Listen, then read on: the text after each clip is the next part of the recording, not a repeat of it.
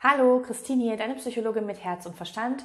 Heute zu so einem Thema, was glaube ich jeder kennt und wo ganz viele mit Probleme haben, nämlich das Thema Loslassen. Und du erfährst in diesem Video einmal, was Loslassen wirklich für mich in meinem psychologischen Verständnis bedeutet und auch, wie du loslassen kannst. Ein Weg, der wirklich gelingen kann, aber nicht leicht ist, nicht einfach ist. Und ich bin gespannt, was du dazu sagst. Bleib erstmal dran bei diesem Video. Bis gleich.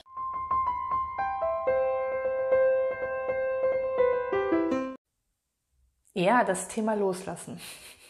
Ich muss ein bisschen schmunzeln, weil ungefähr, ich sag mal, 90 Prozent meiner Klienten, natürlich ich auch, ähm, Dinge, Menschen, Verhaltensweisen, was auch immer haben, die sie gerne loslassen möchten, wo sie sich denken so, das will ich nicht mehr. Ich will das aus meinem Leben verbannen, es soll weg.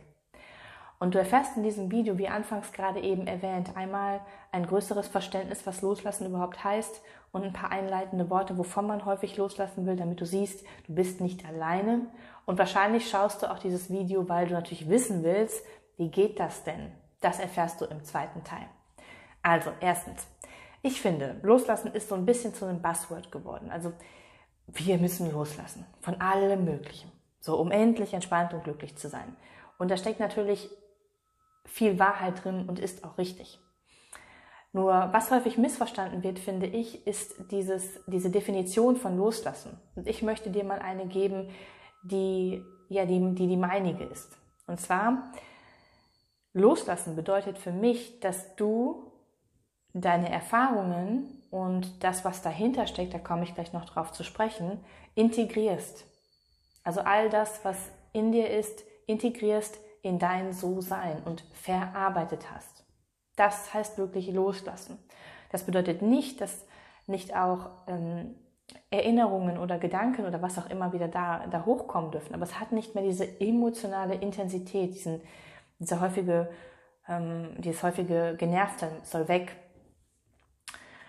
Das ist für mich wirkliches, echtes Loslassen. Das ist natürlich Arbeit. Das ist nicht einfach mit wegdenken oder wegschieben. Da kann ich dir auch gleich mal sagen, das hilft nicht. Denn etwas, was du wegschieben willst, das kommt automatisch stärker zu dir. Wirst du merken, wenn irgendetwas ganz ungesund ist und das willst du nicht mehr machen, es wird immer wieder aufploppen. Das heißt, eigentlich ist der Weg hin, dich zuzuwenden zu dem, was du loslassen möchtest und nicht abzuwenden. Ganz, ganz wichtiger Punkt, den du hier an der Stelle begreifen darfst. So, wovon möchte man häufig loslassen? Was kommt immer wieder vor? Ähm, es sind häufig Gefühle, ja, also sei es irgendwie Wut zum Beispiel auf Menschen, ähm, die lange aus dem Leben verschwunden sind. Man ist immer noch unglaublich wütend oder auf die eigenen Eltern und man weiß eigentlich, verdammt, ja, es ist gesünder, irgendwie loszulassen, aber irgendwie klappt es nicht. Es können aber auch Kränkungen sein, die stattgefunden haben, also Enttäuschungen, Verletzungen, von denen man nicht loslassen kann. Hm, also die Gefühlsebene. Dann können es natürlich Symptome, Krankheiten oder auch Muster, ich, ich sag lieber Muster sein, ja, die, die dich ähm, ja, belasten, zum Beispiel ja, sämtliche Süchte, Ängste, psychosomatische Beschwerden, alles Mögliche, was, was es da so gibt, was man gerne loslassen möchte. Mm, aber es können natürlich auch, und das ist die dritte wichtige Komponente, Menschen sein. Ja, also Menschen, die dir nicht gut tun oder nicht gut getan haben. Vielleicht hast du dich ganz klassisch Beziehung auch schon getrennt. Aber der oder diejenige schwebt immer noch die ganze Zeit in deinem Kopf rum und ist irgendwie gefühlt total präsent. Also du hast noch alle möglichen Emotionen mit dieser Person verbunden. Und auch davon möchte man eigentlich ja loslassen, weil offen für Neues. So.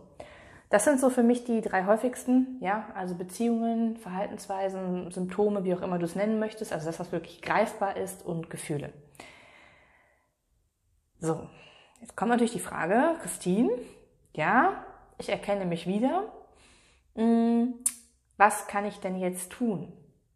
Also, zweitens, ein paar Schritte, die dir helfen können. Erst einmal loslassen ist ziemlich komplex. Denn du kannst dir vielleicht mal die, die erste Frage, die du dir stellen darfst in diesem Ganzen, und es ist sehr vielschichtig, weil es ist ja sehr unterschiedlich auch, was nützt mir das Festhalten an dieser Sache oder an dieser Person noch?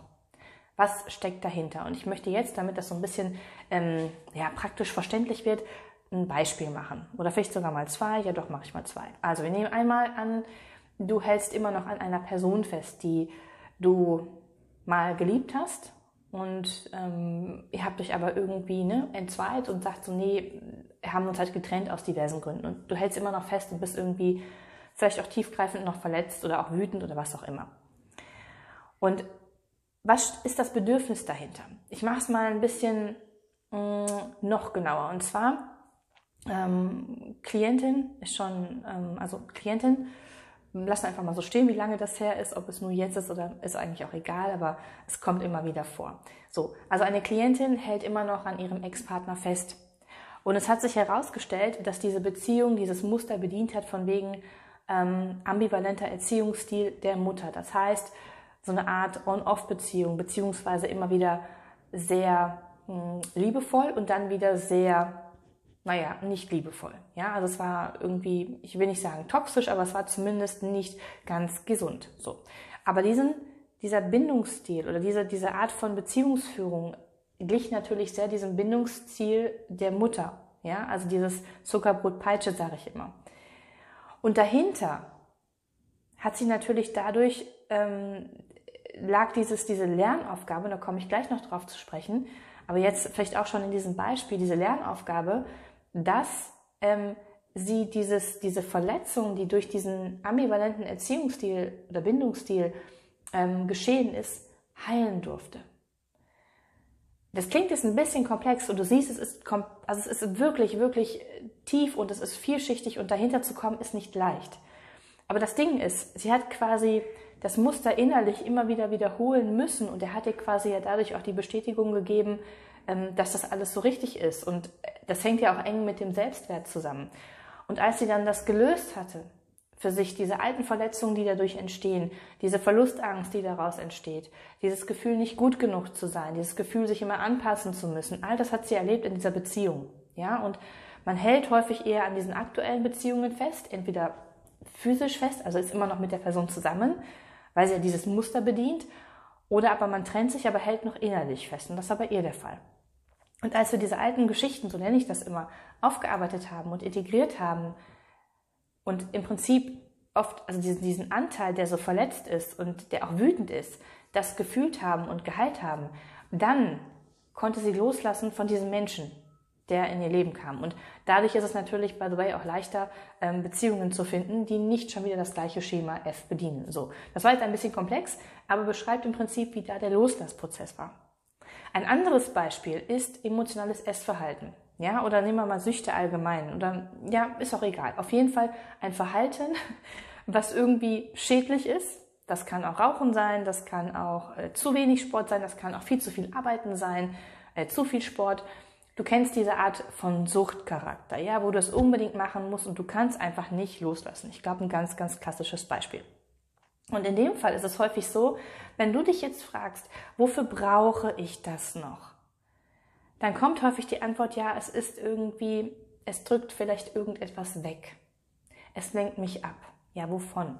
Hm? Meistens sind es Gefühle oder aber auch ein negatives Selbstbild. Also irgendetwas sehr, sehr Unangenehmes in dir, was du dann nicht spüren brauchst in dem Moment. Es können auch traumatische Erfahrungen sein, die du wegdrängst, weil immer wieder was hochkommt an sehr starken Gefühlen.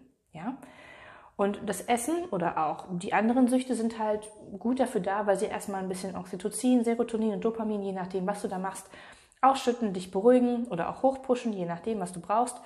Und wenn du aber erkennst, okay, das ist mein mein Bedürfnis eigentlich dahinter ist Sicherheit oder ist Liebe zu mir selbst oder Geborgenheit oder ist eine Art von ja, Bestätigung, dass ich in Ordnung bin, so wie ich bin, siehst du, sehr komplex, dann kannst du lernen, diese ungesunden Muster durch funktionale, so nennen wir das mal, durch gesunde Muster zu ersetzen.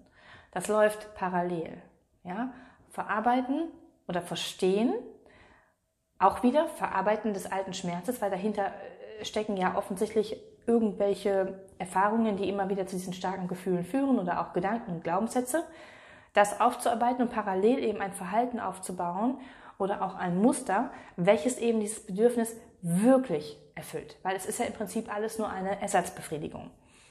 Du siehst, ich sage immer, du siehst, aber du siehst es halt, ne? es ist sehr komplex, sehr vielschichtig und es ist so ein bisschen auch so eine Detektivarbeit. Das heißt, frage dich, wofür brauche ich dieses Verhalten noch, wofür brauche ich diesen Menschen noch, warum halte ich daran fest?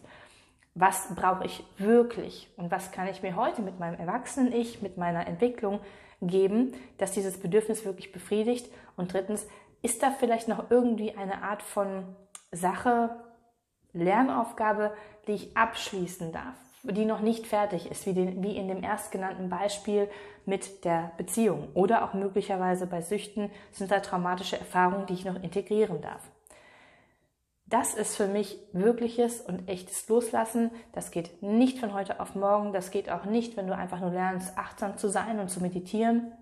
Das sind schöne Gimmicks, aber das trifft nicht diesen, diesen Kern des wirklichen und echten Loslassens.